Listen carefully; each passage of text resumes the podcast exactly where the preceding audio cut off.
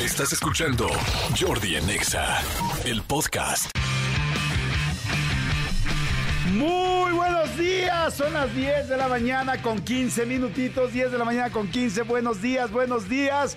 ¿Cómo estuvo su fin de semana? ¿Pudieron descansar? ¿Tuvieron que trabajar? ¿Estuvieron con los niños? ¿Estuvieron de ligue? ¿Salieron? ¿Hubo dos, tres drinks ahí? ¿Se pusieron medio, chachalacos? ¿Chachalacas cómo están? ¿Chachalaques?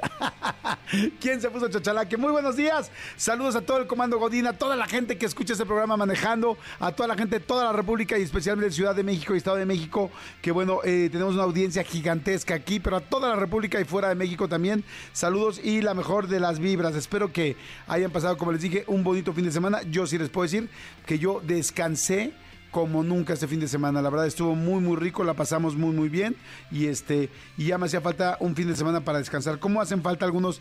Fíjate, fin de semana reparador vamos a ponerle. O sea, con masaje y todo y peluquita, peluquita, peliculita, perdón y todo. Entonces, bueno, peluquita también, también peluquita. Pero sí una peliculita por ahí muy a gusto. Entonces, la verdad estuvo padrísimo. Oigan, eh, va a estar muy bueno el programa, tengo un chorro de premios, tengo un chorro de cosas, este, tengo súper invitados, miren. De entrada viene este Aarón Díaz eh, para hablar de esta nueva serie documental en VIX que se llama Reconexión México. Entonces vamos a platicar, viene Aarón Díaz aquí a la cabina, que además siempre platicamos muy a gusto y que sé que hay muchísima gente que lo admira, lo quiere y, y siempre lo anda buscando. O sea que viene Aarón. Segundo, hoy vamos a tener un, consultor, un consultorio distinto. Normalmente tenemos consultorios sexuales y hoy vamos a hacer un consultorio laboral.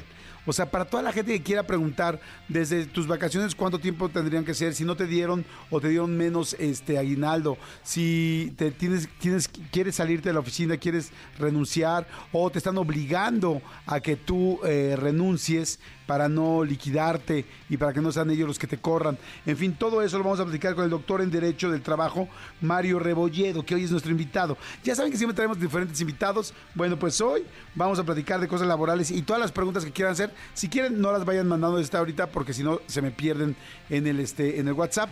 Pero cuando ya empiece esta sección, ya me mandan preguntas y con mucho gusto voy a tratar de darles súper, súper velocidad para que se las contesten. Entonces, bueno, Aarón Díaz y el doctor en Derecho del Trabajo, Mario Rebolledo. Este, muchas cosas, eh, muchos eh, regalitos que ahorita les voy a decir cuáles son. Y, eh, a ver, hoy es eh, cumpleaños de Wikipedia. Eh, fíjense, nada más para que la gente sepa, Wikipedia, bueno, yo creo que la mayoría de la gente la, la hemos utilizado. ¿Saben cuándo empezó Wikipedia? Arrancó el 15 de enero, este, de un día como hoy, del 2001. ¡Ay, hoy es quincena! Bueno, eso también da cierta felicidad, ¿no? Este, hoy es este quincena, la primera quincena de la cuesta de enero.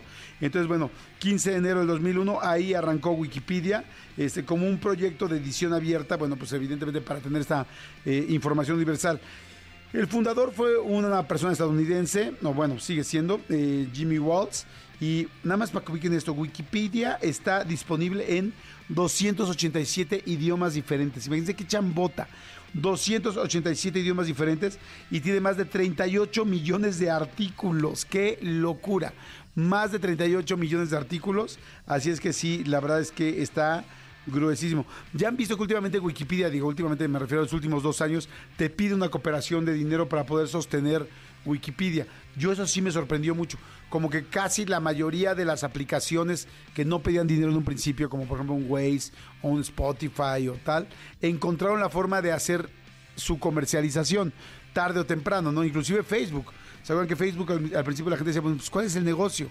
Pues bueno, resultó que el negocio era los datos de todos nosotros que se dan y se venden. Y se acuerdan que hasta en las elecciones de hace, hace dos elecciones en, en Estados Unidos se armó un súper rollo con Facebook porque estaban, este, eh, pues digamos que granjeando y mandando a la gente específica que quien fuera a votar por tal partido según como vieran cuáles eran sus, este, sus inclinaciones. En fin, eh, la Big Data, como se le llama hoy, es un gran negocio. Bueno, a lo que voy con todo esto es que Wikipedia, pues creo que no encontró cómo hacerlo, porque empezó a pedir dinero así en vivo y en directo, así de que, oye, pues danos una lana para seguir sobreviviendo.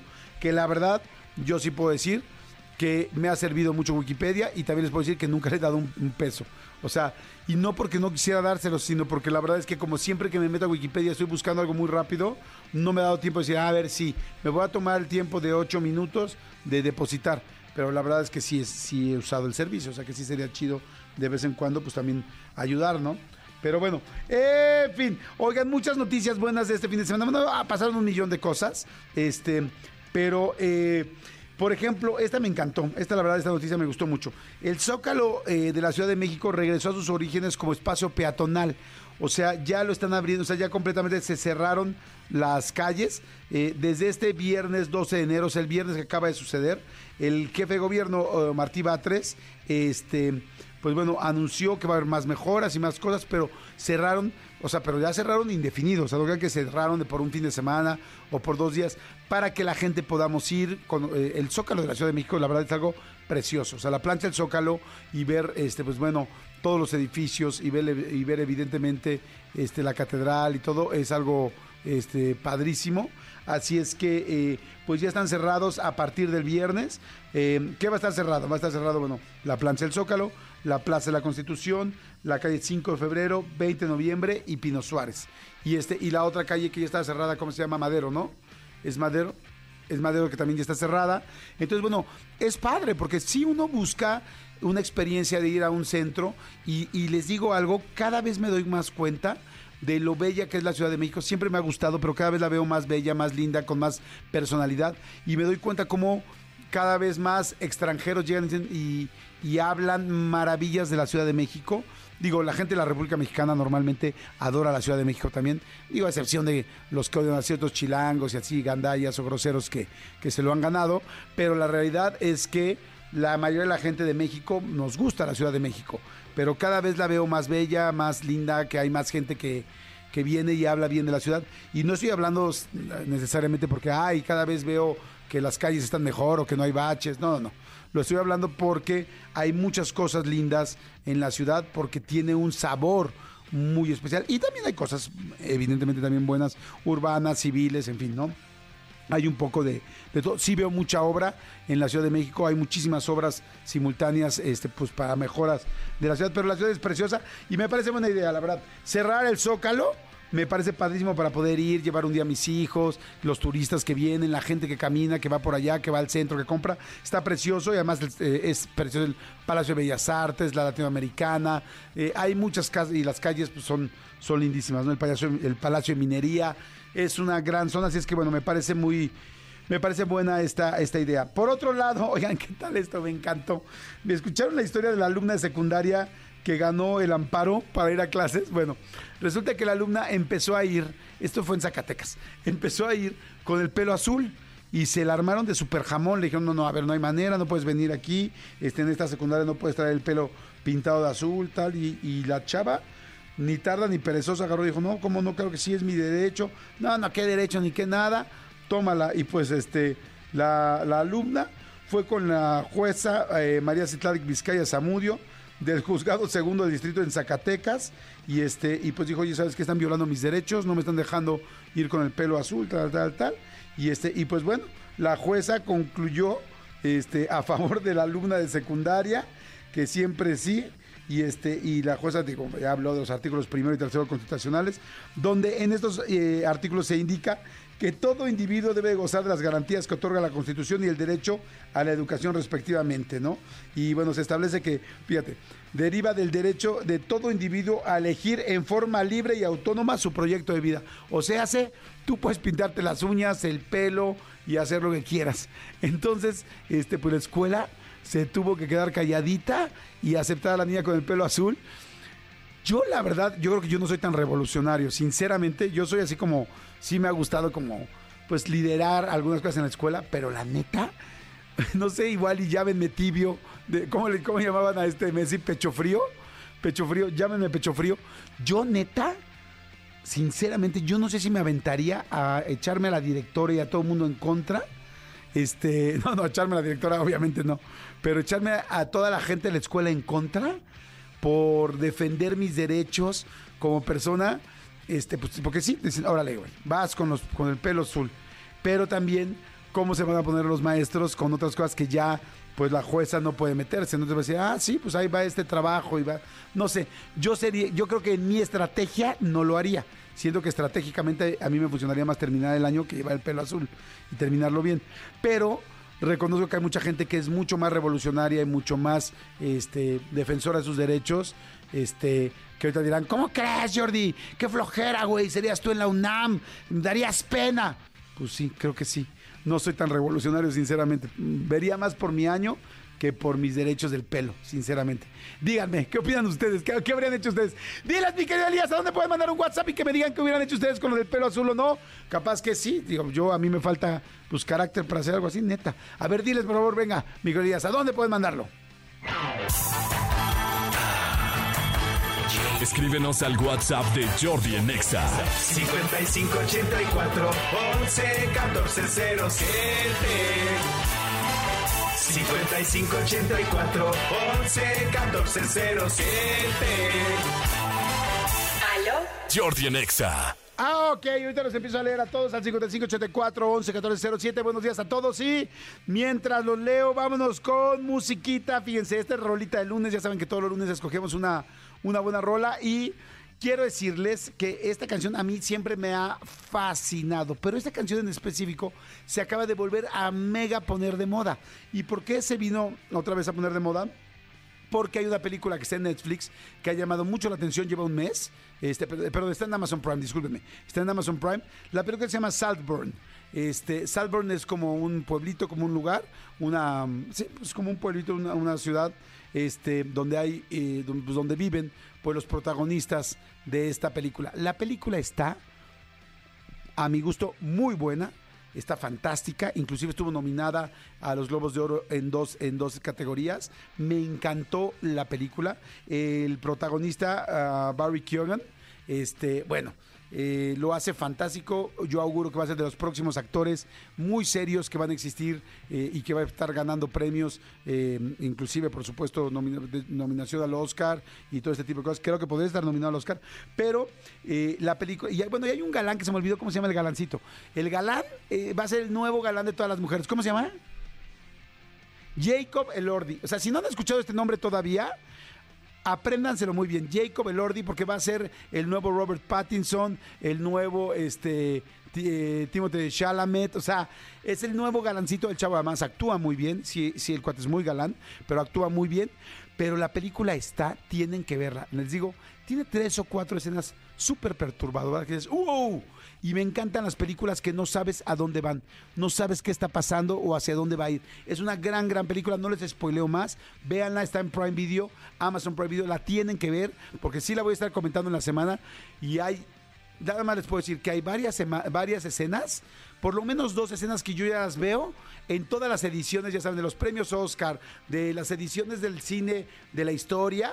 Hay dos escenas que yo creo que se van a integrar en todas estas ediciones porque es una película con un con mucho mucho mucho pues con mucho trasfondo y que va a ser creo yo va a ser icónica eso es lo que quiero decir bueno para acabar pronto no les voy a decir tampoco cómo se usa esta canción porque no les quiero vender pero esta canción sale, la canción que les voy a presentar, que es eh, Murder on the Dance Floor, sale en un gran momento de la película. Y la canción, que si bien esa es una canción ya, este, ¿de qué año? Del. ¡Ay! Estuvo en el. Déjenme ver, déjenme ver en qué año fue the Dance Floor. Oh, ahorita les digo. ¿Cuál, perdón? Del 2003. O sea, desde, desde 2003. La, la canción tiene 21 años, imagínense.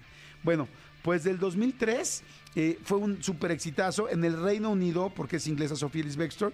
En el Reino Unido estuvo en el ranking de las mejores canciones durante 23 semanas. Nunca llegó al número uno, pero sí llegó al número dos. Fue una super, super canción.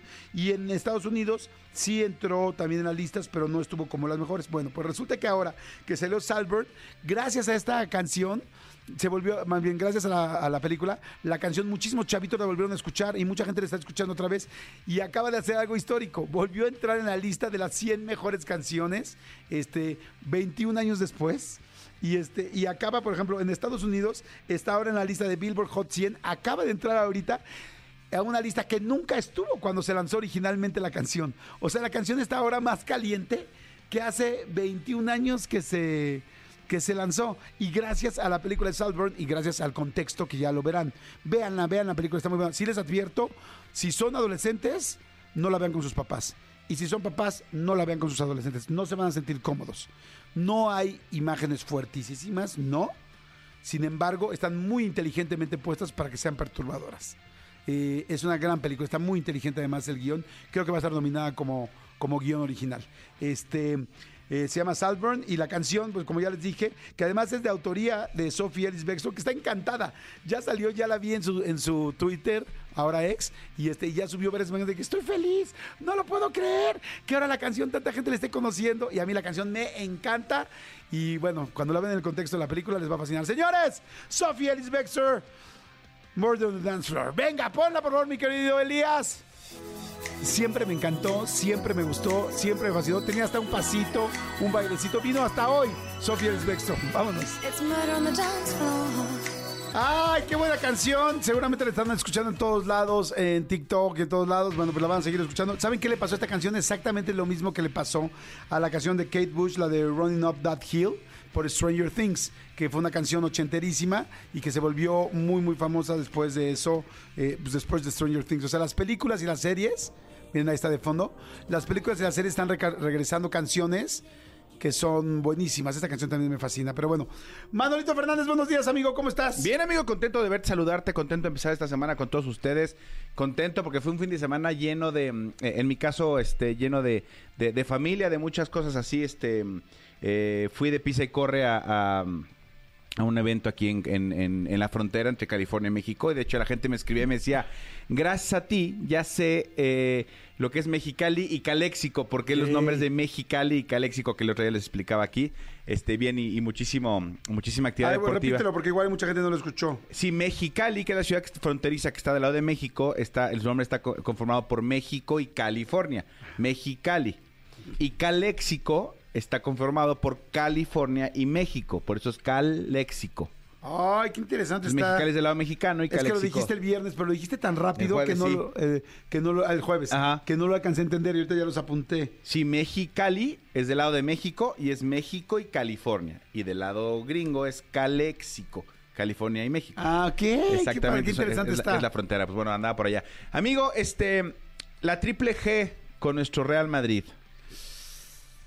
Ganó, goleó y gustó. Ah. 4-1 le metió al Barcelona en la final de la Supercopa Española. ¿Cómo crees? 4-1. eh, un- Ahorita que dice la triple G me asusté porque dije, madres, ya hay otra asociación, ya hay Exacto. otra... Eh, la doble P es copa. peso pluma, Sí, ¿quién- la triple A. la triple A. La doble A es mi tío.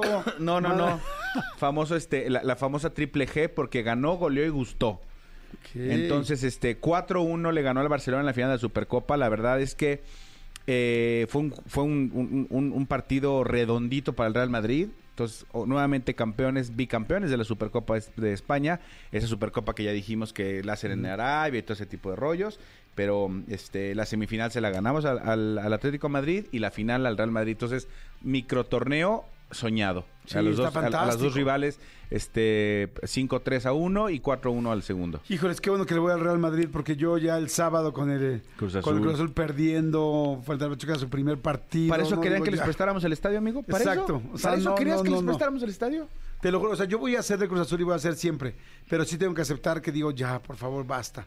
O sea, en serio, qué tremendo, sí duele. Bueno, amigo, pues sí, te, te- O sea, duele empezar el torneo así. te dolería más si, si, si, si le fueras a los vaqueros de Dallas. Pero bueno, si quieres ahorita después, de, después Ahorita del corte platicamos. del NFL, de- de- que ya empezaron los playoffs, amigo. Tus delfines debutaron en playoffs Sí, de amigo, hay, torneo. hay- hay que platicarlo. Sí, hay que A 20 platicarlo. grados bajo cero, ¿no? Exactamente, sí, una cosa así. La sensación térmica creo que era como 17, una Sí. cosa así, sí. Sale, señores, no le cambien. Vamos a un corte y regresamos. Son las 10 de la mañana con 38 minutos. Seguimos, señores. Seguimos aquí en Jordi en Exa. Y este, Manolito Fernández. a Amigo. ver, eh, el fútbol americano este fin de semana. El fútbol empezó, empezó en los, los playoffs. Sí. Este, para los aficionados de los vaqueros de Dallas, ¿Perdieron? no, no, no solo perdieron, amigo. ¿Pero de qué forma perdieron? ¿Cómo crees? ¿Cuánto quedaron? Bueno, o sea, que eran 48-32. ¿Contra quién iban? Contra los Packers, contra los Green Bay Packers, los empacadores de Green Bay. Eh, en, en- en el primer tiempo, llegó un momento en que iban 27-0, 26-0. O sea, en su casa, además, donde llevaban ocho partidos al, al hilo ganando, eh, siendo pintados, borrados, o sea, eh, llevan 19 años, me parece, sin ser campeones los, los, los vaqueros. Un equipo que de los que más le invierte, de los que más trayectoria tienen, de los, el- la franquicia que más Ajá. dinero cuesta en la NFL. O sea, Dallas, Yankees y América Este, son así como los eh, equipos que tienen lana y que son como muy comerciales, podríamos decir. en béisbol, en, en soccer y en americano. Sí, lo que pasa es que, o sea, poner al América al nivel de Yankees y, y No, Dallas. solo me refiero que es como el más famoso y comercial. Sí, o de sea, de, de- país. de fútbol. Ah, en el, en el país sí, sí, definitivamente, definitivamente. Pero bueno, perdieron y, de, este. perdón, y- y de básquet, ¿quiénes serían? Yo, los Lakers. Los Los, Lakers. Lakers. O sea, los, los- para ir a ver a los Lakers, eh, los boletos en el mismo lugar de, de cualquier otra arena te cuestan la mitad. O sea, los Lakers cuesta el doble irlos a ver. Es- Wow, es- o sea, le vayas o no le vayas, es carísimo. Bueno, los Leones, eh, después de creo que también veintitantos años, eh, eh, eh, ganan, ganan su primer partido eh, de, de postemporada, 24-23 a los Rams. Ajá. Eh, los Tejanos, la sorpresa, los Tejanos de Houston, 45-14 a los Browns de Cleveland. Que por ahí ya escuché que la gente dice, los cafés de Cleveland. No, señores, no son los cafés de Cleveland, porque no se, no, no- no se llaman Browns por, por el color café. Son Browns por la persona que los fundó, que se apellida Brown. Ah. Entonces, los cafés. Ay, yo ahora. Si escuchan a alguien que dice los cafés de Cleveland, esa persona no sabe. Esa persona no sabe. Ok, Ok. seguro yo lo hubiera dicho. Oye, ¿cómo le fue a Miami? La verdad, me voy a desnudar de una vez, amigo. No vi el partido. Mira, Pero vi Saltburn, este, o sea, vi, vi documentales, cosas que les puedo comentar. Claro, yo sé, amigo. Pero tu equipo es, es una vez al- al- a, la, a cada Sí. torneo, es, es la Este postemporada. un gran partido para Este hubiera sido un gran ver. partido para ver. Pues sí, porque si salían, si salieron, pues ya salieron. La verdad no, los, no sé el En resultado. esta, en esta, en esta cabina se cruzó una apuesta. Y la semana pasada incluso había como esa, esa pequeña dudilla de bueno, pero, pero, o sea, el quien más lejos llegue al supertazón, o el que más partidos gane, o cómo va a ser. Sea lo que sea, amigo, Ya perdiste. No me digas, perdió Están eliminados los delfines, 26 a 7 contra los jefes de Kansas City. Perdieron en la congeladora. eh, yo tengo un amigo que estaba por allá y me dijo, sí. Me dijo, "Eh, nunca en mi vida había sentido tanto frío como sentí estando en el estadio. Él le va los, a los Kansas City. Había imágenes, amigo. ¿Por eso le dicen la congeladora? No, no, no, no, no, no, no. Yo, yo, yo, yo, yo le dije así, la congeladora. De Ah. hecho, la congeladora le dicen creo que a, a Chicago. Sí, no, porque a- sí a hay un lugar. Los osos. Sí, creo que a, Chicago o a, o, a, Es- o- o a Green Bay, creo que sí, no sé. Pero no, no, no. A ver, eh, este fue el cuarto, eh, el- la cuarta peor temperatura en la historia de un juego de la NFL. La cuarta. O sea, solo ha habido tres eh, partidos con menos, eh, con menos eh, temperatura que, que este. Entonces, eh, los Delfines de Miami pierden, están completa y absolutamente eliminados. Y entonces, y los 49 siguen adentro. Entonces, ahora sí, amigo, Sí, no. de una u otra ya. Pero te fijas qué bonito. Yo acepté Sí. mi... O sea, yo dije desde el principio, tienes razón, ganaste, ya. Hay unas, hay unas imágenes. Qué padre, este, porque vamos a ir a Nueva York. Vamos a ir. No, no, que San Francisco. A San Francisco, vamos a, Nueva York, ya fuimos. Exacto. Vamos a San Francisco. Hay unas imágenes que les recomiendo que vean. eh, la gente que com- co- compra su chela en, en- en Kansas City, la pone, ya sabes, en su portabazo y en un ratito voltea y la chela ya está. Como cuando metes una botella al congelador y explota y se congela así. ¿Cómo así crees? están. No es cierto. Todas las chelas de lo- véanlo, la verdad es que es, es impresionante. Sí creo que no son condiciones óptimas para el espectáculo. Yo la verdad creo que en una, en otros tipos de condiciones sí hubiera habido mucho más, más, más pelea de, de- de Miami, pero bueno, eliminados tus, tus Pues que delfines. también en Miami venimos del sol, amigo de Florida. Sí, completamente. O sea, nos Pe- pega. Pero, pero aunque vinieran del frío, o sea, jugar, no están acostumbrados a jugar. Amigo, Sí. imagínate lo que duele un, un madrazo a esas temperaturas. No, además estaba pensando yo cuántas capas te pones de ropa, porque por más que estés haciendo ejercicio, pues sí, te puedes enfermar muy cañón, 21 Sí. grados bajo cero, o sea, está fuertísimo. No, eh, est- estaban, estaban como a como a 7, pero creo que la sensación era como de 17. O sea, una cosa brutal, brutal, brutal, brutal. Qué cañón, pues bueno. Eliminados Siete, lo que sea, delfines, pero bueno, amigo. eliminados los delfines. Y hoy, hoy hay dos partidos más porque el juego de los, de los de los Bills de Buffalo, que era el sábado, se tuvo que posponer. No sé si viste las imágenes. No. La gente que estaba paleando la nieve en el estadio, amigo, la nieve les llegaba, o sea, arriba de la rodilla. Arriba de la rodilla en el No estadio. manches. De hecho, le pidieron a los aficionados que si podían, o sea, así de, güey, vengan y ayúdenos. Abrieron el estadio, llegaron la, afición del equipo a intentar palear la nieve para sacarla. Entonces van a jugar hoy a las 3 de la tarde intentando, porque hoy también va a estar nevando en Búfalo. Entonces van a intentar hacerlo temprano para evitar la nevada. ¿Los playoffs son solamente el fin de semana o corren en la semana también? No, no, no, no, playoffs. Nada más este, perdón, nada más fin de semana. Ok. Para que vayan a no. Fat Burger, es un gran momento para ir a ver Fat Claro, Burger. y hoy hay dos juegos. Hoy hay dos juegos. ¿Hoy lunes? Hoy lunes hay dos Entonces, juegos. ¿No, no que solo el fin de semana? No, pero te estoy diciendo que el de los el de Búfalo, Ah. amigo, que no pudieron jugar por la nieve, Ah, que ok. estaba hasta acá, Ah, se pasó sí. para hoy. Hoy sí va a ser Y entonces. los Bucaneros también jue- este, juegan hoy. Vayan al Fat Burger, al de Insurgentes, al de Mundo E o al de Parque Tepeyac. Es y impresionante. Sí, sí, sí, va- va- vale mucho la pena. Amigos, so- solo una vez hay playoffs de, de, de, de NFL. ¿Qué tiene el americano, la cerveza y las salitas juntos que se vive tan rico? O sea, es una mezcla, es como los tacos de, este, como los tacos, no sé, de, de al pastor con, con una coca light. O sea, o con un refresco. O sea, como, o sea, el refresco, la grasa y la burbuja, ¡ay, qué bien se Pues llevan! no sé, no- no, o sea, no sé qué tengan, es, es, es impresionante. Este... No manches la imagen de Ah, estoy enseñándole. Y, y esto ya, ya está limpio, ¿eh? Esto ya está limpio de, de- de cómo estaba. Es que en realidad el invierno es ahorita. O sea, para, Sí. para todos esos, Sí, este, sí. para el norte del continente, ahorita es el invierno. No en diciembre, como nosotros decimos, ¡ay! Ya empezó diciembre. No, para ellos enero es una Y, locura. fíjate, es un gran plan, ¿eh? Ir a comer a Fat Burger y, echarte tus alitas Y ver. y eh, ver el americano. capaz que lo podemos ver hoy, amigo. Eso, pero eso ¿Quién no- juega no hoy? Búfalo, amigo, que se pospuso del sábado para hoy. O sea, si notan que no pongo mucha atención. Pero ¿por qué hoy no son los fines de semana? Señores, está aquí y los Carlos. bucaneros contra las águilas. Adiós. ¿A qué hora es, amigo? Ya A las, a las solo. 3.30.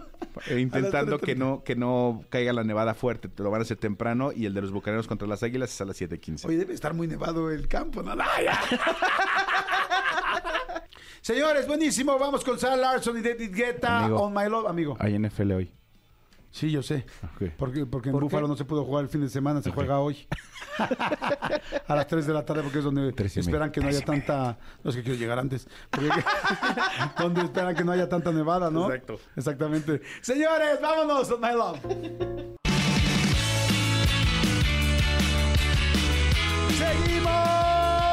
Son las 11 de la mañana con 17 minutos. A toda la gente que viene manejando, que está escuchando Jordi en Exa, ahí les va la señal del programa con mucho gusto para que la puedan tocar. Toque del claxon y así van a poder identificar quién cerca de ustedes está que también escucha el programa. Primero va la de prueba. Esta es la de prueba, repito. Esta es solo de prueba para que recuerden cómo se toca el claxon cuando escuchas Jordi en Exa. Venga, Elías.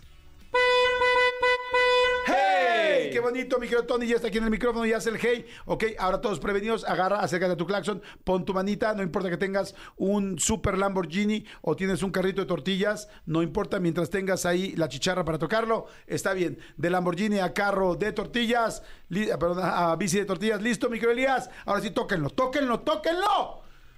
Un poquito de ruido, no pasa nada, es solamente una vez. ¡Ahora! ¡Eso! Saludos a toda la gente que viene en coches. Mi querido Tony Montoya, ¿cómo estás, amigo? Amigos, buenos días, todo muy bien, muchas gracias. ¿Listo para jugar? Listísimo. El lunes estamos arrancando la semana, vamos con, con todo, digo, para, generar buena energía. ¿Qué vamos a apostar? Ay, ¿por qué Ok. apuesto? Esto es de. Él ya de- pagó los- ¿El que los- pagó los cafés? ¿Pagaste pagué los cafés? Sí.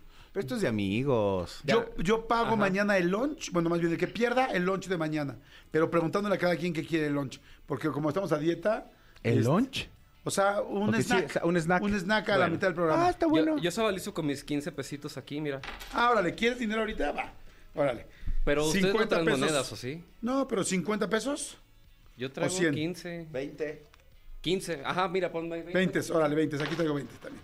Ahí Va, está. 20, ahí estamos. ¿Listos? No sé qué estoy haciendo, estoy perdiendo dinero. ese dinero, Señores, sí. jueguen todos ustedes. Nos van a poner ahorita en la cabina rápidamente canciones o temas de películas. Canción, No, de ah, todo, de todo. Ah, ¿de cualquier Abierto, cosa? sí, porque ya hay apuesta. Y de Ah. película sería gandalla de su parte hacia mí, que yo no soy tan... Ok, cinéfilo. entonces canciones. Ahora, la gente que está, la gente que está allá afuera escuchándonos, pueden ganarse ahorita así pases dobles para Beli y Beto, que supe que Beli andaba mal de la garganta. Este sí, lo estaba leyendo ahí en las noticias. Beli y Beto, 21 de enero en el Auditorio Nacional, o sea, ya van a estar por ahí. Así es que, bueno, quien quiera ahorita, con mucho gusto les vamos a dar boletos para eso. O pases dobles para ver antes que nadie la película, con todos menos contigo, mañana 16 de enero en Cinépolis Viaducto. O sea, boletos para el cine La Premier o boletos para Beli y, eh, Be- Beli y Beto en el Auditorio Nacional. Pero adivinen junto con nosotros así rápido, manden WhatsApp al 5584 111407 o en el ex en arroba Jordi en Exa. Arroba Jordi en Exa, en el Twitter o ex, ahí también pueden jugar. ¿No, no le habrán puesto ex porque saben del impacto que tiene exa? ¿Puede ser? Puede ser. Sí, puede ser. Puede ser, completamente. ¿Listos todos? 11 de la mañana con 19 minutos. Saludos a toda la República Mexicana. Vamos a jugar, adivinen la canción. O sea, son canciones, no son películas, ¿de acuerdo? Ok. Pongan la primera, ¿vale un punto? Ay, Dios. Dos Venga. puntos, Dos para perfecto. empezar fuerte. Venga, vámonos. Ándale. Jordi. No, pues, Manolo. Tony, tercero. Sí sé cuál es. Estoy no sé- que la no sé gente quién juegue. la canta, pero sí sé cómo se llama la canción. ¿Sí será? Ok, ya creo que podemos empezar. Para dejarlos un poquito más para la gente. Tony, Manolo y Jordi. Ok, la canción se llama. eh, la ¿Quién la canta? Ah, es Donna Lewis.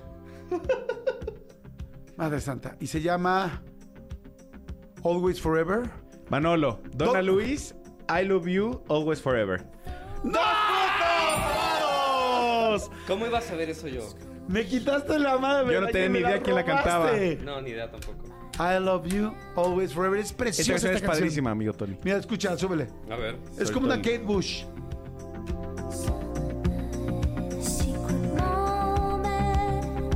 Y estoy seguro que el coro no se ha escuchado. Puede ser. Manolo dos puntos. Arranca fuerte, ¿eh? Arranca este año con todo fuerte. Hasta Caléxico ya fue a dar. Ahí va el coro. One, two, three.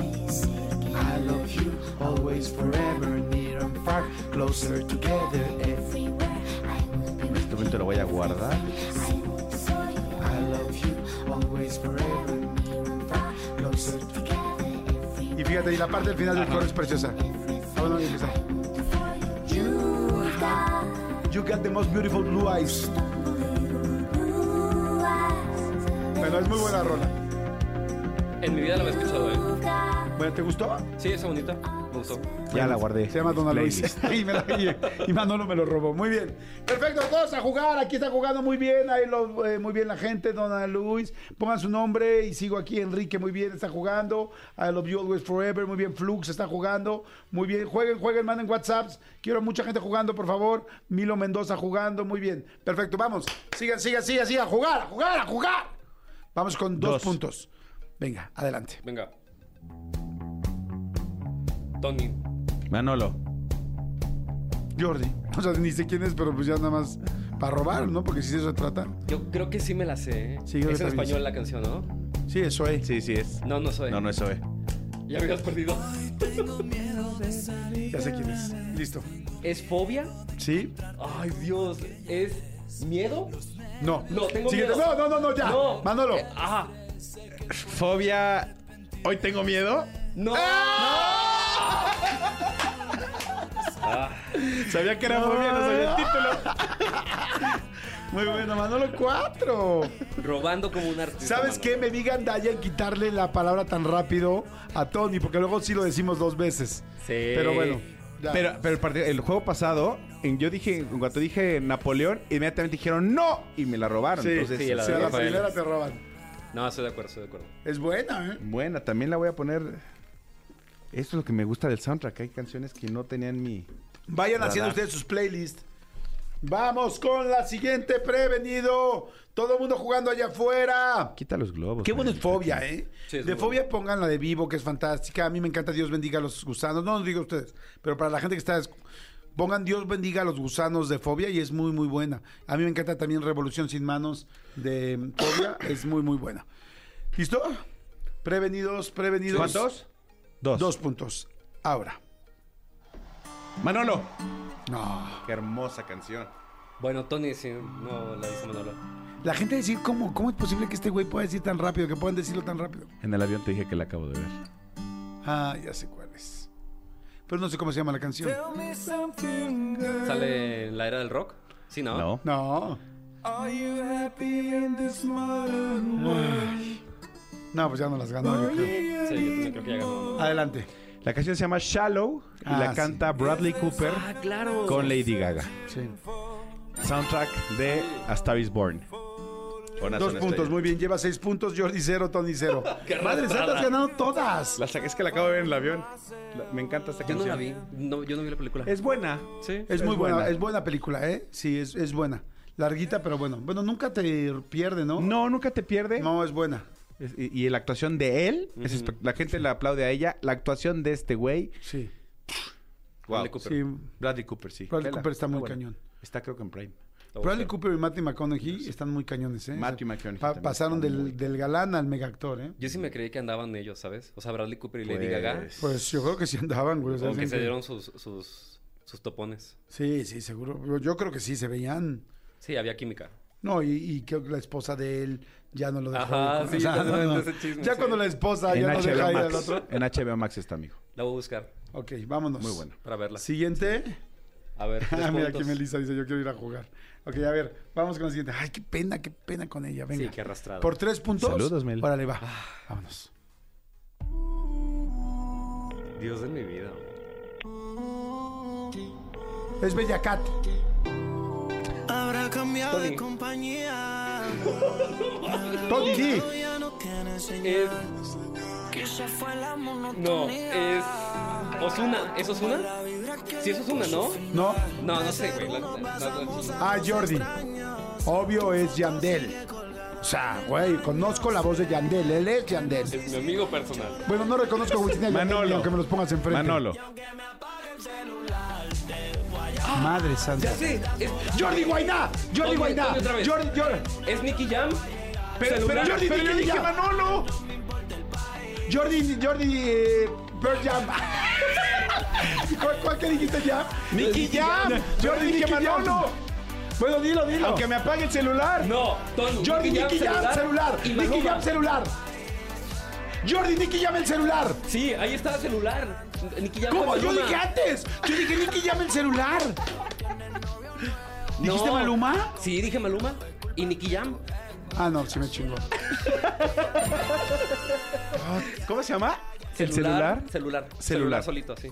A ver, la gente está jugando. Dice Nicky Jam y Maluma, muy bien. Flux sigue jugando. Oye, Flux va fuerte, ¿eh? Dicen, este, a ver, pero pongan su nombre, porfa, para saber quién está jugando. Dice Milo, celular, Nicky Jam. Oye, muy bien, Milo. Chequen a Milo, por favor, mi querida Jos, con terminación 1829. ¿Cómo se? Está ¿Ganiza? Mendoza. Perfecto. Tony, llevas dos. ¿Dijiste dos o no, tres? tres puntos, tres tres puntos. puntos. Yo vi que bajó Me- este yo Me están blanqueando. ¿eh? Me están blanqueando horrible, qué fuerte. Ok, vamos, vamos con otra. Fíjate, ya me di cuenta que, que también se clava Cristian. Álvarez. Cristian Álvarez también se clava para jugar. Sí. O sea, dicen, hay cinco minutos, cinco minutos y luego tú eres el que no lo respeta. Vámonos, listos. Todo el mundo a jugar, a jugar allá afuera, señores. Venga. Soundtrack, venga, Venga. cuatro puntos. Jordi, Manolo. Tony. No, ni idea. eh. Phoenix. Sweet, su- sweet, Potato. sweet disposition. Sweet disposition. ¿Es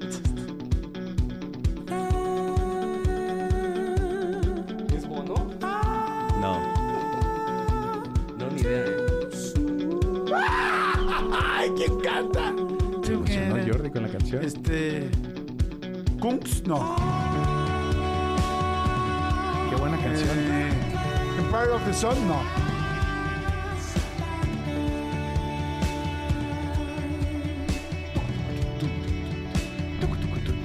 Ay, me quiero morir.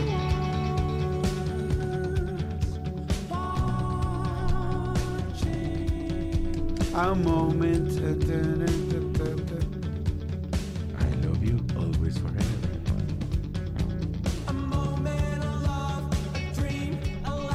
¿Los, los, los de Killers? No. Espérame, espérame, espérame. Es este. Florence and the Machines. My Chemical Romance. Los Claxons.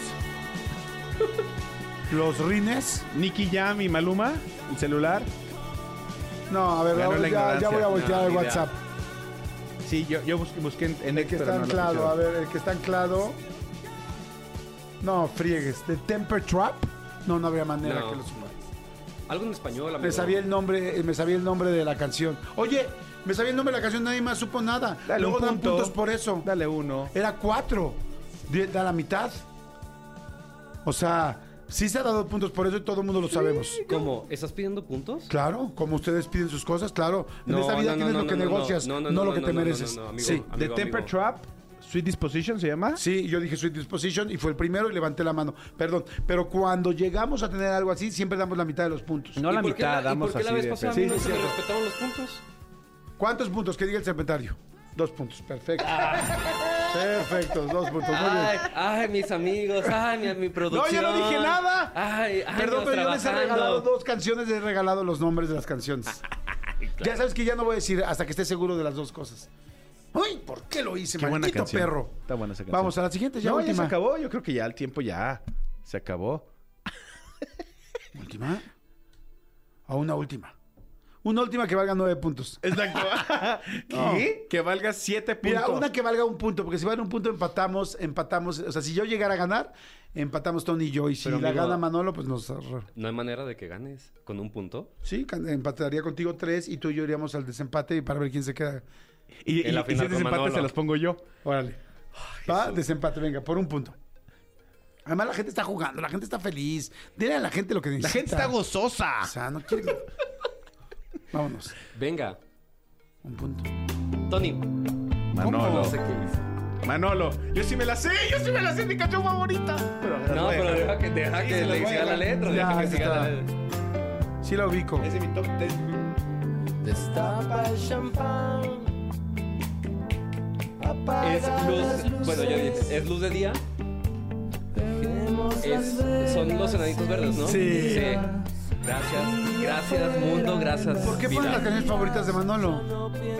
Pero yo no, ju- yo no jugaba, eran ustedes. yo gané. Sí. en nuestro Pues sí. pasado. Ganaste, Manolo, muy bien. No, muy bien, ganó, jugó muy bien. Hecho, man. Y ahorita voy a subir a mi historia a Soy Manolo Fer, que sí estaba el dinero en medio Sí. de la mesa. Amigo llevas Chris, todo te el debo dinero. los 15 pesos que me prestaste. Es muy buena canción. Súbele, súbele tantito. Sentir tu cuerpo, decir tu nombre y las caricias irán la brisa que aviva el fuego de nuestro amor. Se llama, se llama Luz de Día y el ganador, espérenme. El ganador de WhatsApp fue. Se llama. Muy bien. Se llama Flux, o mejor conocido como Eric. Tú ganaste. Tú ganaste, Miguel Eric. Muy bien, muy bien. Todas muy bien contestadas. Queremos boletos para Bel y Beto. Perfecto, te damos los boletos para Bel y Beto. Perfecto. Oigan, y este, rapidísimo aprovecho para decirles que vamos rápido a música muy bien jugado. Encantado, amigo. Un Encantado, gusto. Manuel Fernández, un gusto muy bien jugado. Este, oigan, nada más para decirles que ahorita eh, regreso con eh, pues este consultorio de, de, de trabajo, eh, consultorio laboral.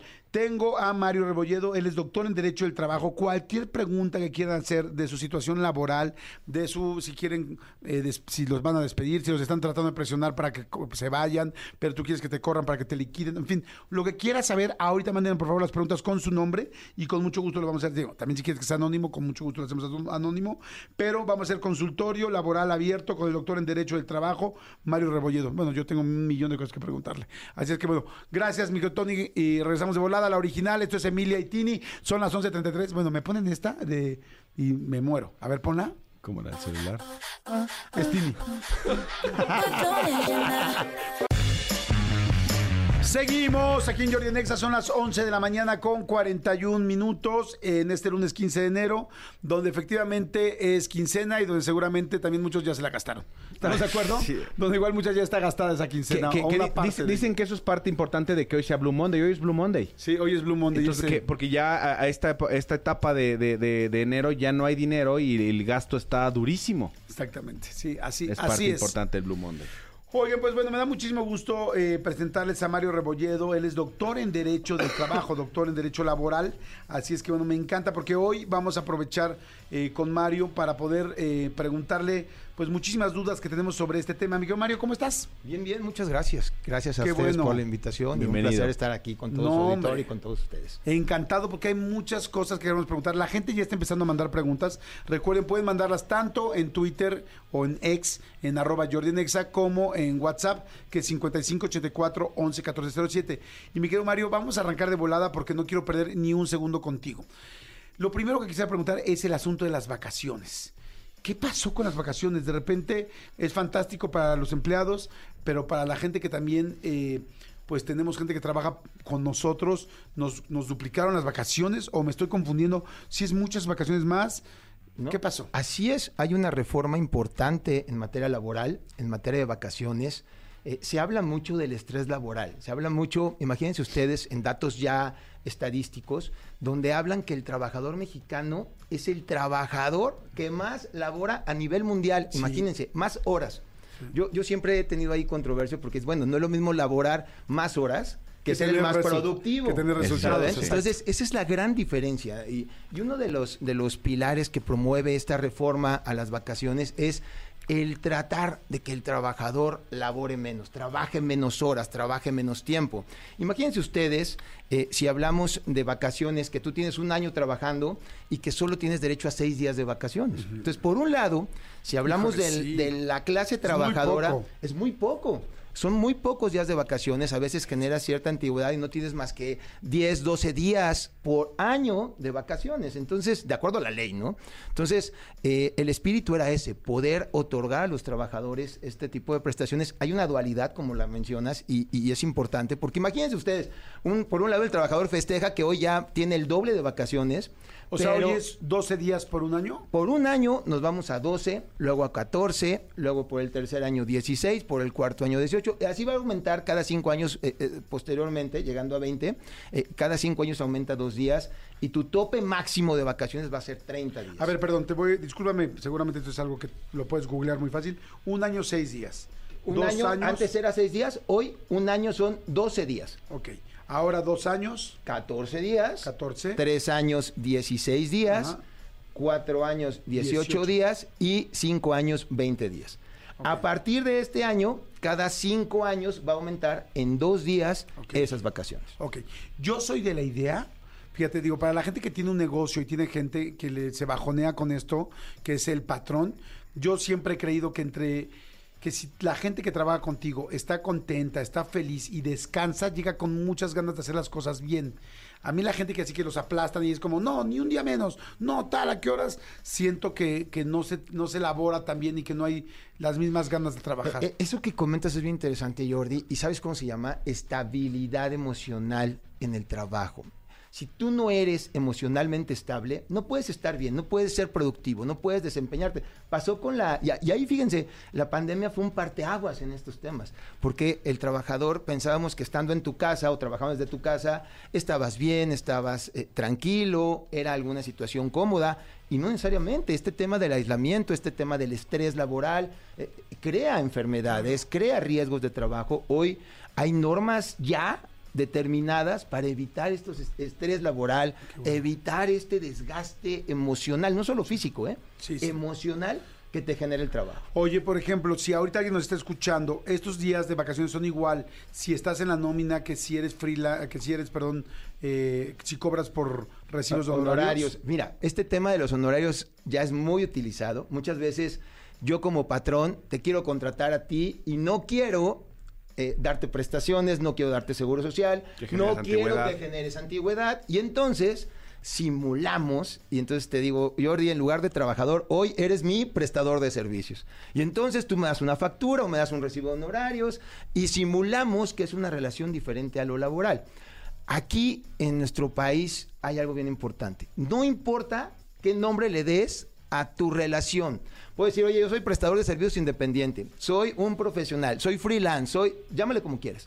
Pero si en la especie yo te doy órdenes, yo te doy los instrumentos de trabajo, vas a mi lugar o a mis instalaciones a prestar tus servicios con mis recursos y te digo cómo desempeñar tus servicios, eres trabajador. Llámale como quieras.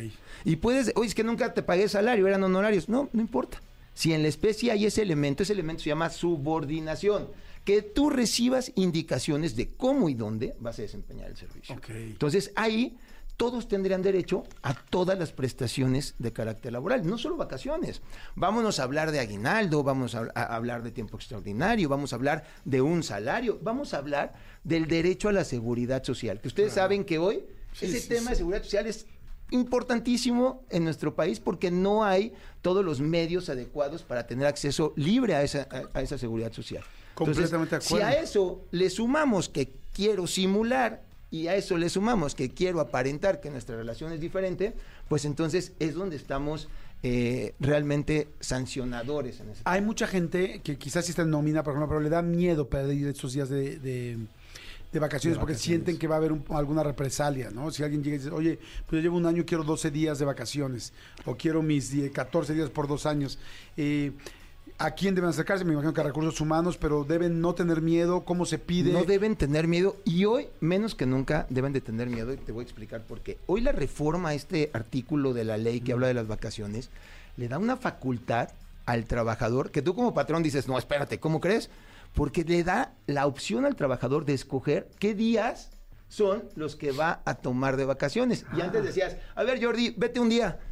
Y en tres meses, vete otros dos días. Y, en- y así no siento tanto tu ausencia. No, hoy habla de periodos continuos.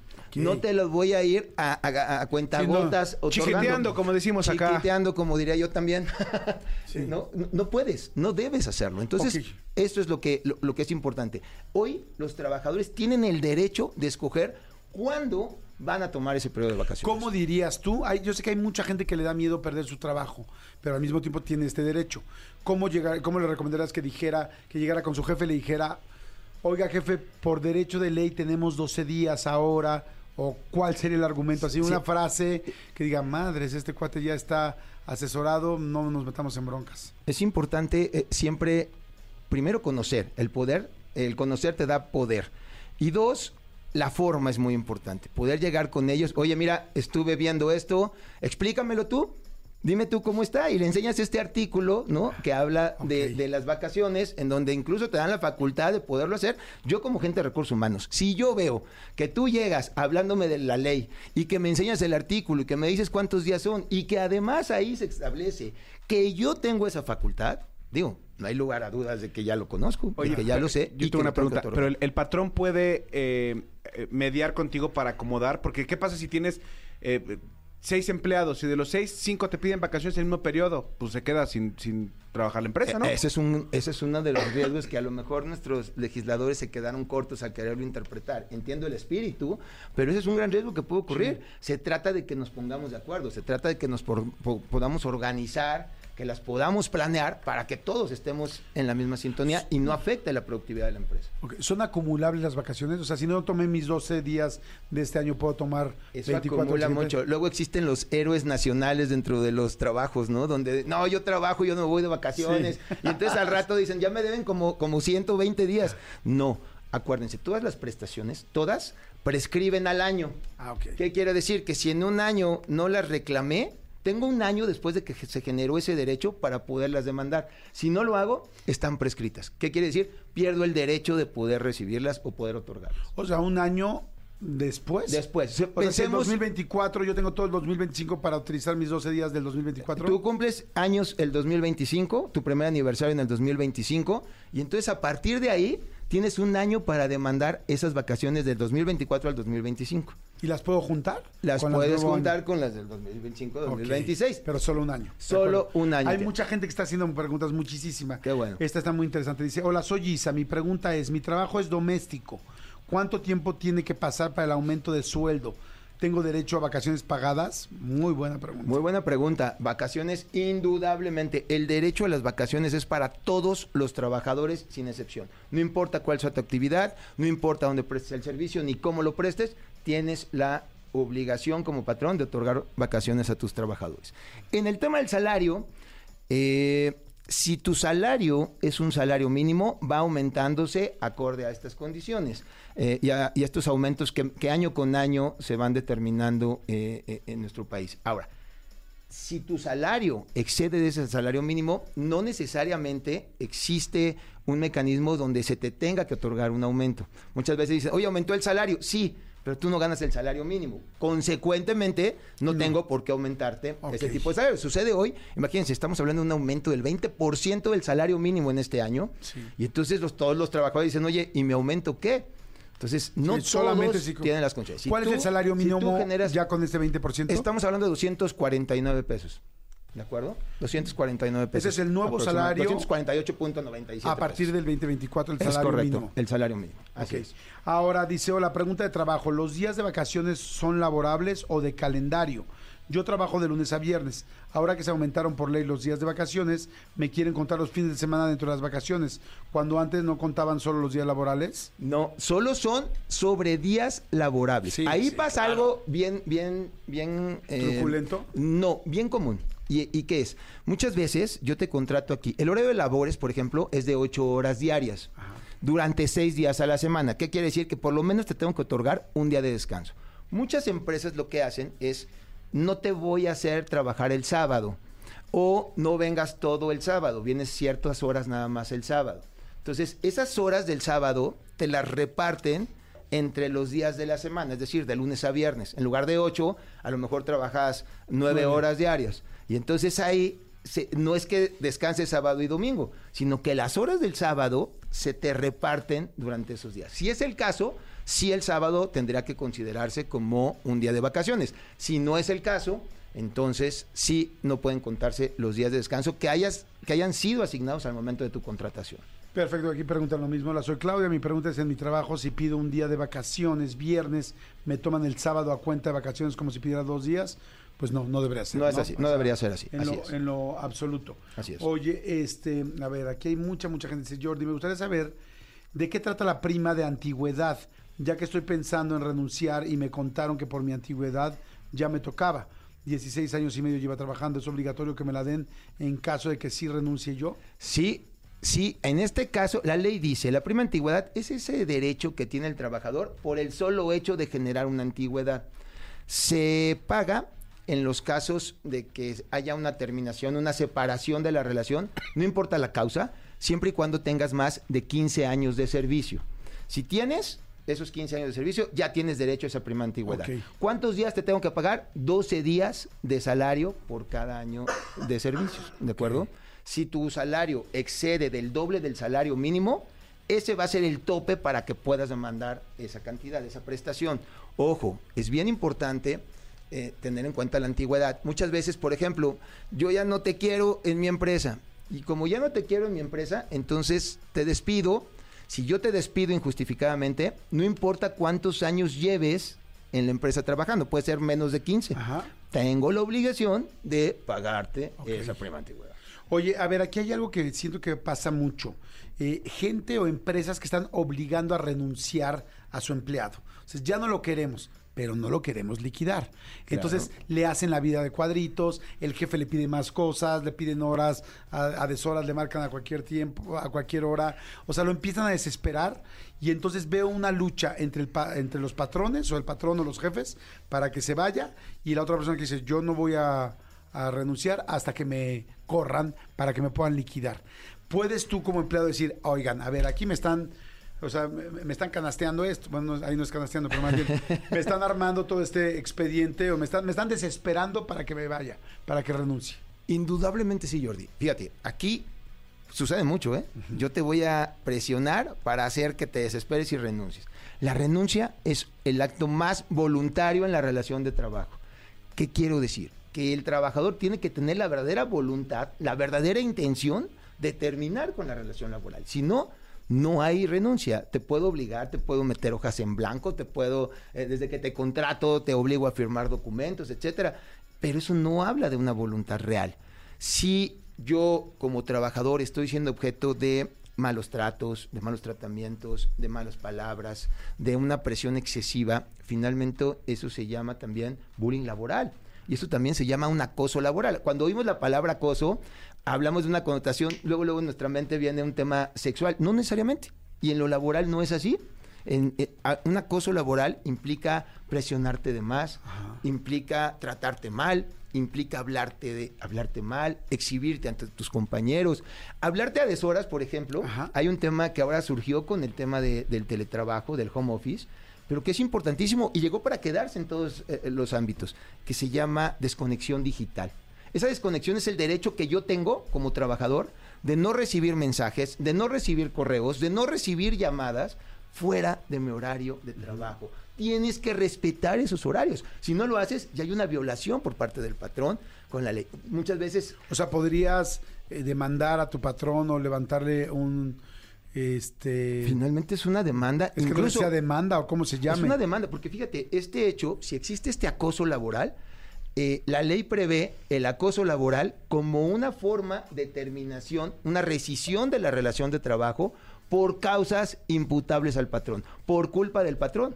Entonces yo puedo decir, no me gusta esto, no me voy a, no voy a renunciar.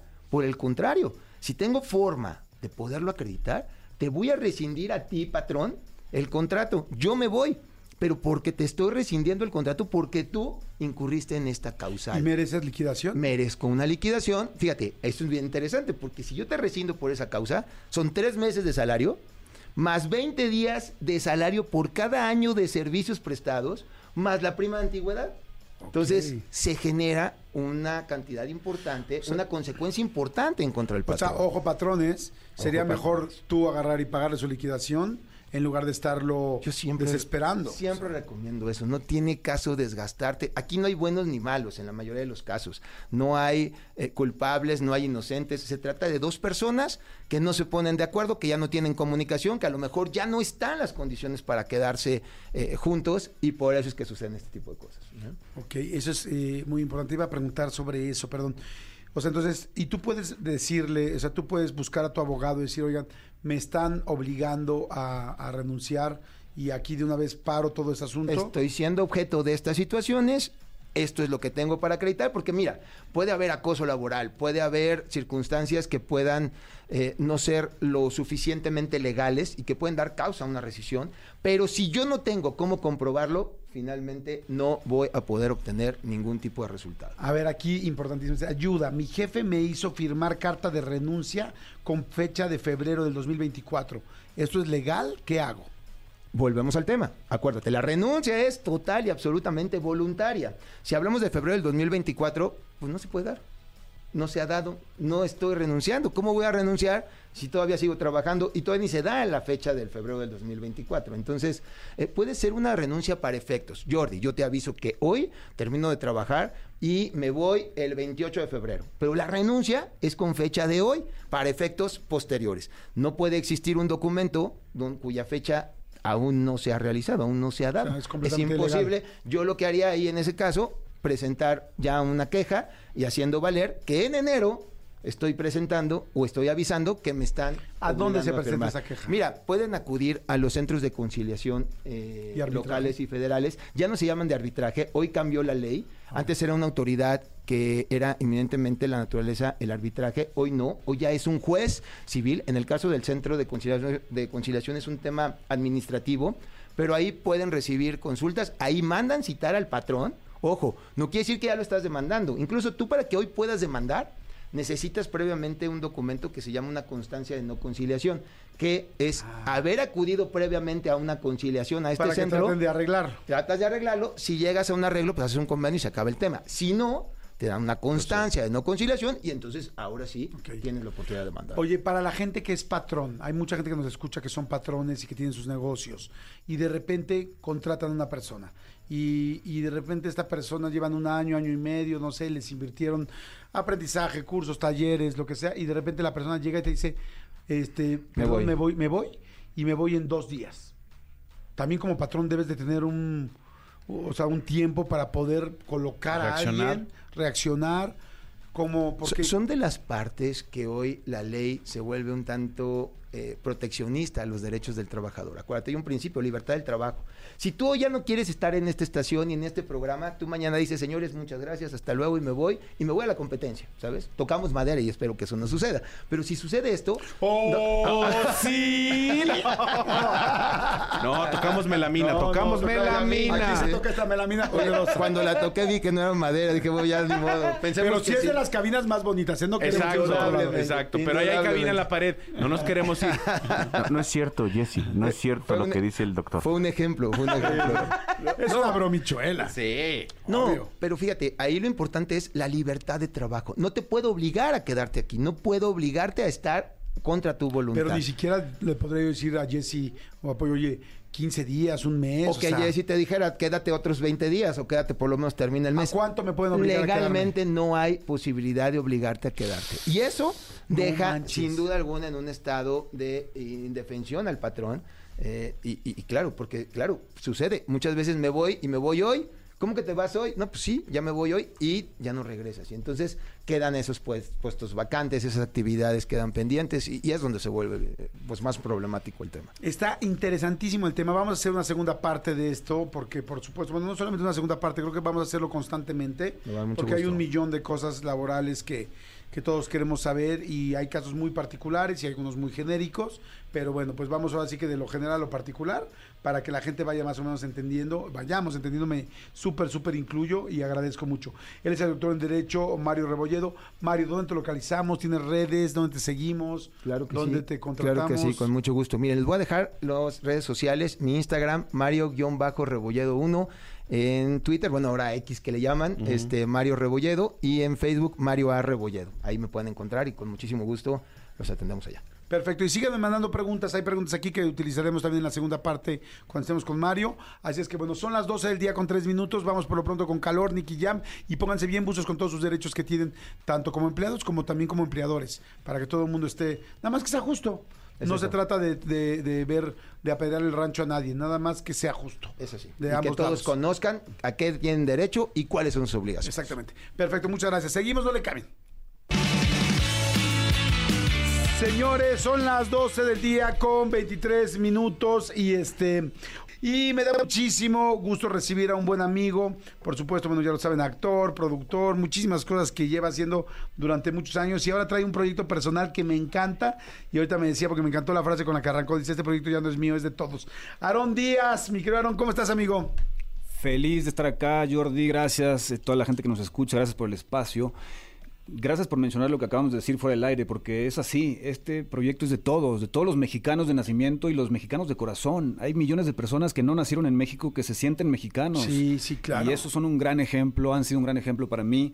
Mi madre es americana de nacimiento, este, mi padre mexicano, por supuesto. Y desde niño crecí viajando por carretera por México y tuve el, el- el gran placer de descubrir desde muy chiquito lo rico que es este país. Y ahora, este, pues, eh, durante la pandemia iniciamos este proyecto hace tres años, de manera independiente, con el objetivo de salir y mostrar el México real, ¿no? No el México que se ve todos los días en las noticias, porque eso es, Claro. esa es una minoría de las cosas que suceden en este país. eh, y, y todo depende cómo miramos las cosas, desde qué lente lo estés viendo. Yo siempre decido ver las cosas hermosas, especialmente cuando estamos hablando de México, y eso es lo que es Reconexión México. Ya viajamos por 10 estados de la República, eh, por fin estamos disponibles en VIX, está llegando a millones de personas, hace 10 días exactamente estrenamos y estamos felices porque la gente lo está recibiendo muy bien, es un proyecto completamente hecho con el corazón. Y, tenemos la intención de viajar por toda la República y filmarla toda, mostrar eh, cada rincón de este hermoso país. Me encanta, me encanta lo que dices porque sí es cierto. O sea, vivimos en un país fantástico y de repente, pues las noticias y todo nos enmarcan como si eso fuera solamente México. Y hay tantas cosas increíbles que están pasando, las comunidades, la comida, las tradiciones, la cultura. Eh, México, pues es uno de los países que más quiere conocer el resto del mundo. O sea, verdaderamente dentro de los países principales que todo el mundo quisiera conocer, México está, y además tiene por qué estar, porque tiene muchísimas cosas. Entonces, está increíble que hayas ido a cada uno de esos 10 estados. Me acuerdo, ahorita que estabas platicándolo, me acuerdo que ya lo habíamos comentado previamente, que me dijiste, estoy dándole durísimo a esto, porque pues sí, hacer un programa así no es nada sencillo. Son 10 episodios, es un documental, ¿no? De alguna manera es como documental de México. Sí, es una docuserie. Docuserie. Eh, son 10 capítulos disponibles ya, 10 estados, un capítulo por estado. Y como tú mencionas, hay gente que viene de otras partes del mundo a conocer nuestro país y a veces nosotros como mexicanos lo primero que queremos hacer es ahorrar para irnos a otra parte del mundo. Sí, cuando no, no, no, conocemos bien nuestro país, no conocemos bien lo que hay en nuestro propio estado. Entonces es una invitación también a que la gente salga y conozca de dónde viene, sus raíces. Entre todas las cosas que hemos hecho, nos hemos dado cuenta o nos hemos eh, recordado que de lo más rico que tenemos los mexicanos es nuestra gente originaria. Sí. Tenemos tanta cultura, tradición, la gastronomía, las enseñanzas que nos dejan. Ayer justamente domingo iniciamos otra vez con un tour viajando para acercarnos más a la gente, ver los episodios con la gente. Y la primera persona que fuimos a visitar se llama Consuelito Venancio. Ella sale en el primer episodio en Guanajuato y es una mujer que cocina eh, la, co- la comida otomí. Y, y hace tres años fue la primera persona que vimos y regresamos con ella. Y nos llenó nuevamente de amor, de inspiración, de, de- una de una enseñanza ancestral que tienen los pueblos originarios, ¿no? Y así como ella, en cada estado al que hemos ido, nos hemos enfocado, entre muchas otras cosas, acercarnos a la gente originaria porque tienen mucho que enseñarnos. Estoy completamente de acuerdo. Sí creo que la gente es lo número uno de este país y además hay muchas cosas extras, ¿no? Como son las tradiciones, la cultura, la comida, eh, la- la- las bellezas naturales. Hay unas cosas impresionantes. Pero a ver, fíjate, voy a irme estado por estado. Y quiero que me digas estado por estado, qué cosa es lo que más recomendarías o que más te gusta. O sea, yo, por ejemplo, si me dijeras ahorita, este, Chiapas, ah, me vuelvo loco, pero te diría no sé, las lagunas de Agua Azul, ¿no? Diría, tienen que conocer, las cascadas de Agua Azul, perdón. Las cascadas de Agua Azul tienes que ir, tienes que conocerlas, es fantástico, y en fin. Entonces vamos uno por uno. Cada uno me dijiste que son 10 estados, 10 episodios y que está, eh, se llama Reconexión México para que toda la gente lo vaya ubicando y está en VIX ya. Eh, a ver, por ejemplo, arrancamos con Guanajuato. De Guanajuato, bueno, tú eres de súper, súper, súper Guanajuato porque siempre te veo en San Miguel de Allende Sí. y todo este rollo. Pero de Guanajuato, ¿qué dirías que es de las cosas que más te gustan a ti? Bueno, ahí crecí en San Miguel de Allende. Ya te comenté de Consuelito que ella está en un lugar que se llama Comonfort. Ah, como en Forza. Eh, hicimos muchas cosas que nunca imaginé poder hacer. Por ejemplo, desde niño, creciendo en San Miguel de Allende, siempre me imaginé o tenía la, la duda de si podía llegar hasta la cruz de la parroquia, Hasta la parte arriba. más alta. Obviamente que no está abierto al público, pero ahí me di cuenta nuevamente que en el pedir está el dar. Tuve acceso y me llevaron, somos los únicos que hemos tenido acceso a llegar a la cruz de la parroquia de San Miguel de Allende con nuestro amigo Bernardo, que es el campanaro, el campanero de, de ahí, eh, con permiso por supuesto el padre, y tuvimos acceso y subimos hasta la cruz de la parroquia. Fue mi sueño desde niño hacer Ok. eso. Entonces, bueno, entre podríamos estar aquí todo el día hablando de cada lugar, pero si tuviera que escoger una, es imposible escoger una, pero bueno, voy a de- dejar esa por, por ahora en Guanajuato. Ok, de Guanajuato. Coahuila. Bueno, Coahuila era un estado que no conocía mucho. Este, sabía que era un poco imponente porque mucho desierto, mucha montaña, muy lejos, está hasta el norte. Y cuando llegamos quedamos impresionados con la- las bellezas naturales que tiene. Pero entre, entre muchas otras cosas, por ejemplo, hay mucha gente que no sabe, pero Coahuila dicen que es el panteón de los dinosaurios. Ajá. Coahuila era mar antes. Imagínate, es el punto más lejano del mar hoy en día, pero con, con el tiempo, por supuesto, ha ido cambiando los continentes. Y hay un lugar que vas y escarbas un milímetro y empiezas a encontrar huesos. O sea, ahí debe de, de haber un museo tipo Smithsonian para todo el mundo que venga a conocer. Es el Panteón de los Dinosaurios. Ahí está el Museo del Desierto en Saltillo. El Museo del Desierto. Es una cosa espectacular. N- nuestro querido amigo, el director del Museo del Desierto, fue uno de nuestros anfitriones ahí y la sabiduría que tiene ese señor de ahí. Él no se tiene que mover de Coahuila porque todo lo que él ha soñado desde niño Está ahí. está ahí. Wow, está fantástico. Ok. Chihuahua. ¿Qué te gusta mucho Chihuahua? Bueno, Chihuahua, en cada estado tenemos un invitado especial. En Chihuahua quería traer un americano porque quería que él descubriera, el, si tú ves las noticias, ves Ciudad Juárez, qué peligroso, todos los días. Yo quería Chihuahua, llevarlo, sí. claro, yo quería llevarlo por Chihuahua y después escuchar lo que él tenía que decir de Chihuahua para que su gente se diera cuenta de que lo que ven en las noticias no es todo. Entonces, eh, Dylan Efron, el hermano de Zac Efron, amigo mío, él es corredor, entonces lo invité, fuimos a correr con los Rarámuris, estuvimos en Ciudad Juárez, estuvimos...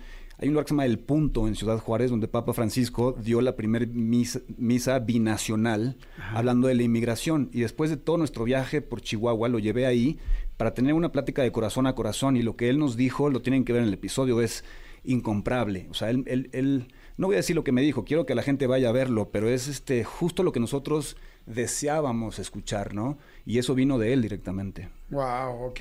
Chihuahua. Luego Jalisco.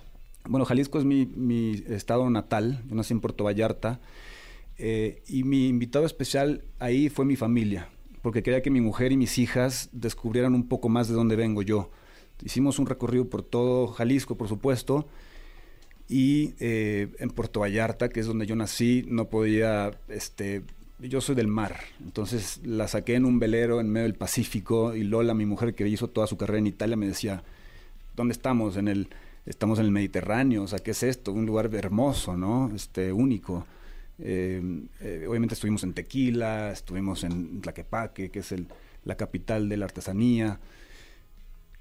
Ilimitado, México tiene todo. Sí. Fíjate que de de Jalisco, como dices, hay cosas eh, fantásticas, fantásticas. Y ahorita que decías de Puerto Vallarta, yo, por ejemplo, podría rescatar que los mejores atardeceres que he visto en mi vida son en Puerto Vallarta. Hablamos o sea, de es eso. impresionante los atardeceres de Puerto Vallarta. No lo puedes creer todos los días. O sea, todos los días son un show eh, de la- para la humanidad. 365 atardeceres hermosos.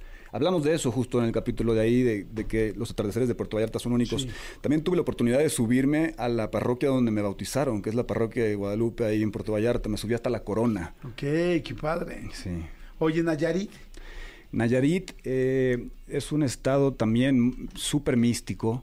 Eh, en Nayarit tuve la oportunidad de tener una experiencia del peyote con mi amigo Santos, que es un, eh, es un chamán eh, wixárika. Me llevó a la- en medio de la selva de, de Nayarit y sin pedírselo, él vio que yo estaba preparado para una ceremonia. Es algo que está, es ilegal para todos, menos para ellos.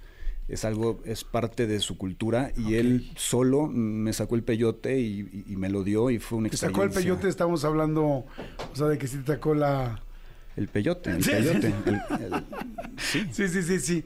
Oye, ¿y qué tal la, qué, qué tal fue la ceremonia? La ceremonia fue ¿Cómo te sentiste? ¿Qué pasó? espectacular. En medio del- de la selva. Ah, ¿Está grabado en el episodio? Sí, claro.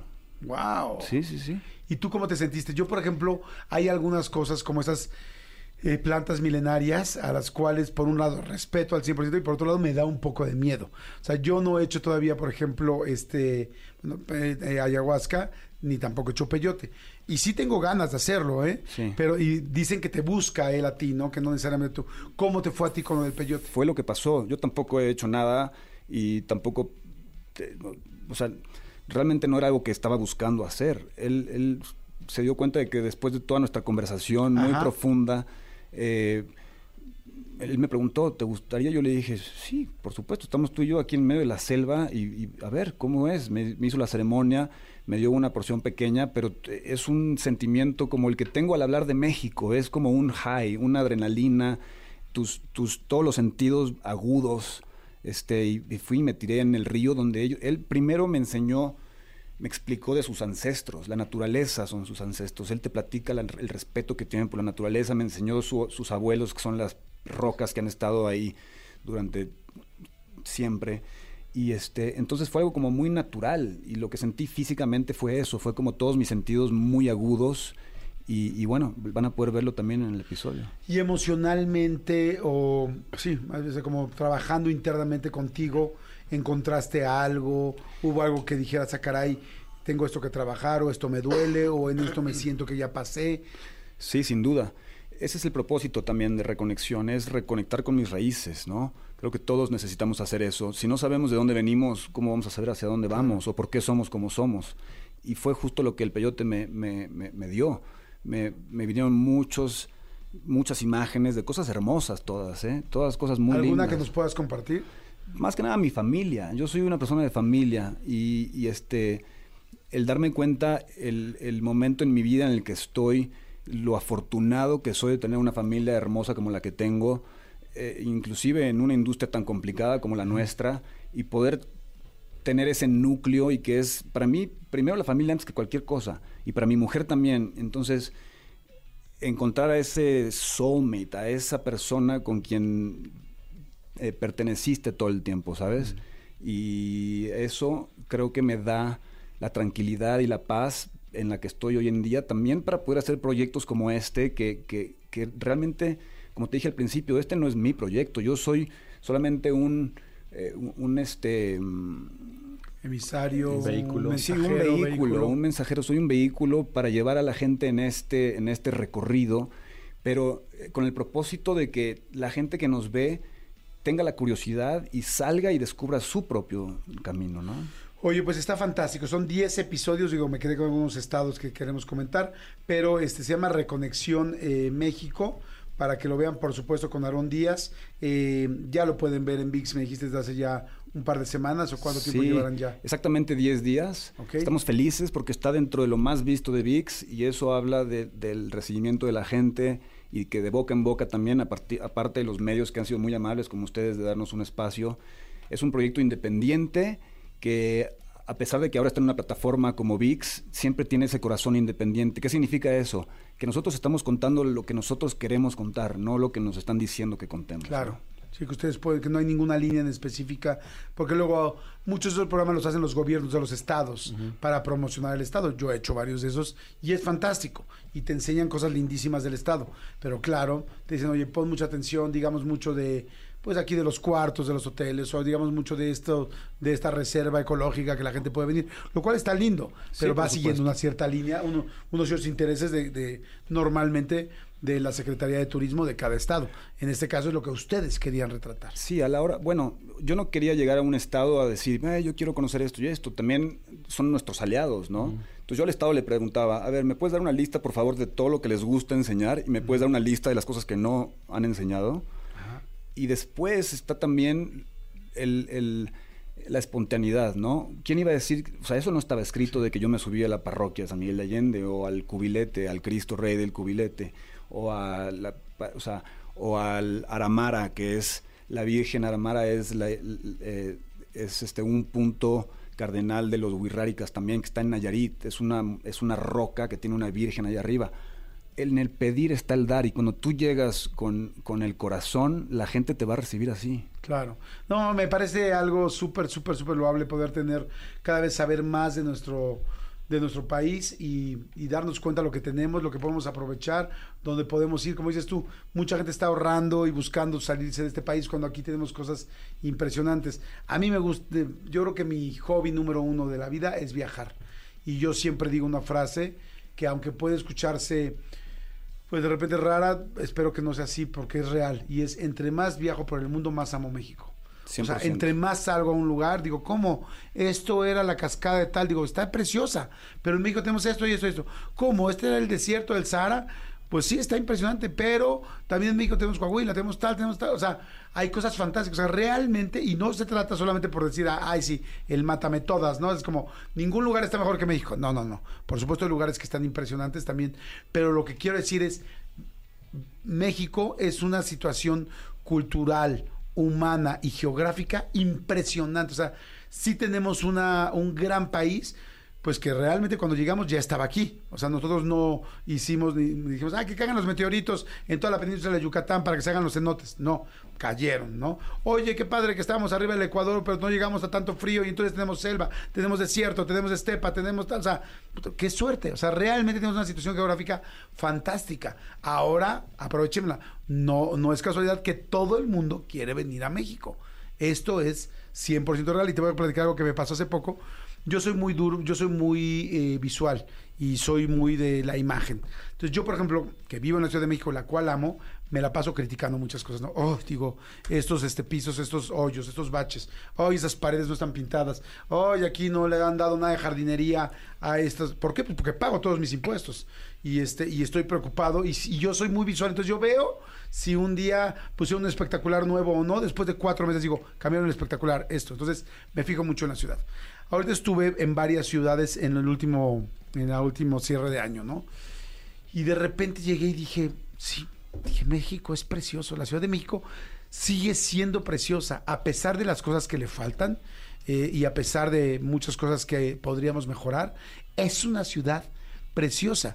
Y platicaba con varios extranjeros y me decían, es que la Ciudad de México es una locura, porque estamos hablando de Sao Paulo, estamos hablando de Buenos Aires, estamos hablando de diferentes ciudades de Nueva York, que decían, es que México difícilmente lo puedes comparar y ahora que me quité dije, a ver, me voy a quitar esos enojos que tengo con las cosas que no están hechas.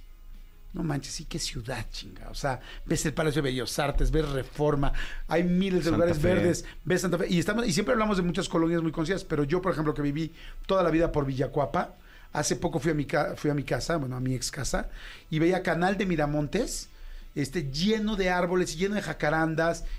Hay miles de cosas preciosas. Además de que si esas paredes pintadas y grafiteadas también le dan un sabor a la ciudad. Y también son personalidad y idiosincrasia de la gente que vivimos aquí. O sea, eh, no sé, no sé, o sea, creo que estoy revaluando y dándome cuenta del lugar en el que vivo y voy a ver la serie ya, Reconexión con México, porque a pesar de que viajo por muchos estados, Hay muchas cosas que no sé y voy a agradecer mucho el trabajo tuyo y de todo tu equipo, mi querido Aarón, para poderlo ver y acercarme y reconectarme con este país que tanto amo y que creo que muchos amamos. Muchas gracias, amigo. Muchas Gracias, Jordi, gracias, gracias a todos y vayan a verlo. Vayan a verlo, ya está en VIX, buena en Reconexión México. Y este, y pues bueno, yo arranco hoy. ¿Con qué estado arrancamos? Con Guanajuato. Con Guanajuato, me parece perfecto. Uf, además qué estadazo, ¿no? Qué impresionante. Déjenla ahí, se va un episodio tras otro, se va como el ¿Cuánto agua. duran? Duran eh, eh, aproximadamente 45 minutos. Ah, muy Perfecto. bien. Buenísimo para Buena verlo duración. y, Sí. y así. Veo uno y ya luego me duermo. Perfecto. Gracias, muchas gracias, Aloncito. Gracias a ustedes. Gracias. Señores, vamos a un corte y regresamos, son las 12.43. Esto es Jordi Nexa, no le cambien. Manolito, ayer subimos al canal este, la, la entrevista con la cotorrista. Exactamente, con los, los cotorros Ricardo y Slobo eh, hicimos la segunda parte, mucha gente lo pidió, pero, pero ¿sabes qué, amigo? Que, que de lo que me di cuenta es que es una segunda parte, pero que no tiene nada que ver con la primera, porque Sí. son otras personas, o sea, en dos años son otras personas que crecieron profesionalmente, crecieron eh, también personalmente, los vi mucho más centrados, mucho más este, a- aterrizados, igual de cagados que siempre, no se la pueden perder, amaneció con más de 270 mil eh, views, gracias a ustedes chicos, pero de verdad es una, es una entrevista que no se pueden perder, solo ponen Jordi Rosado en YouTube y la, la más reciente este, es, es la que van a encontrar, luego se pueden aventar la de Faitelson, la de Miguel Ángel Silvestre, la de Maricela, la que quieran, pero esta es la nueva, eh, la más reciente, la de los cotorros, vale mucho la pena que la vean. Exactamente. Véanla y señores, nos despedimos. Muchas gracias a todo el serpentario. Gracias, Tony. Gracias, Cristian. Gracias, Miquel Elías, por estar en los controles. Gracias, Manolito. Al contrario, amigo, hoy hay NFL. Hoy en NFL, sí, porque hubo un problema el fin de semana y Exacto. van a jugar hoy. Te quiero, amigo. Señores, nos escuchamos mañana, martes, en punto a las 10. Bye. Escúchanos en vivo de lunes a viernes a las 10 de la mañana en Exa FM 104.9.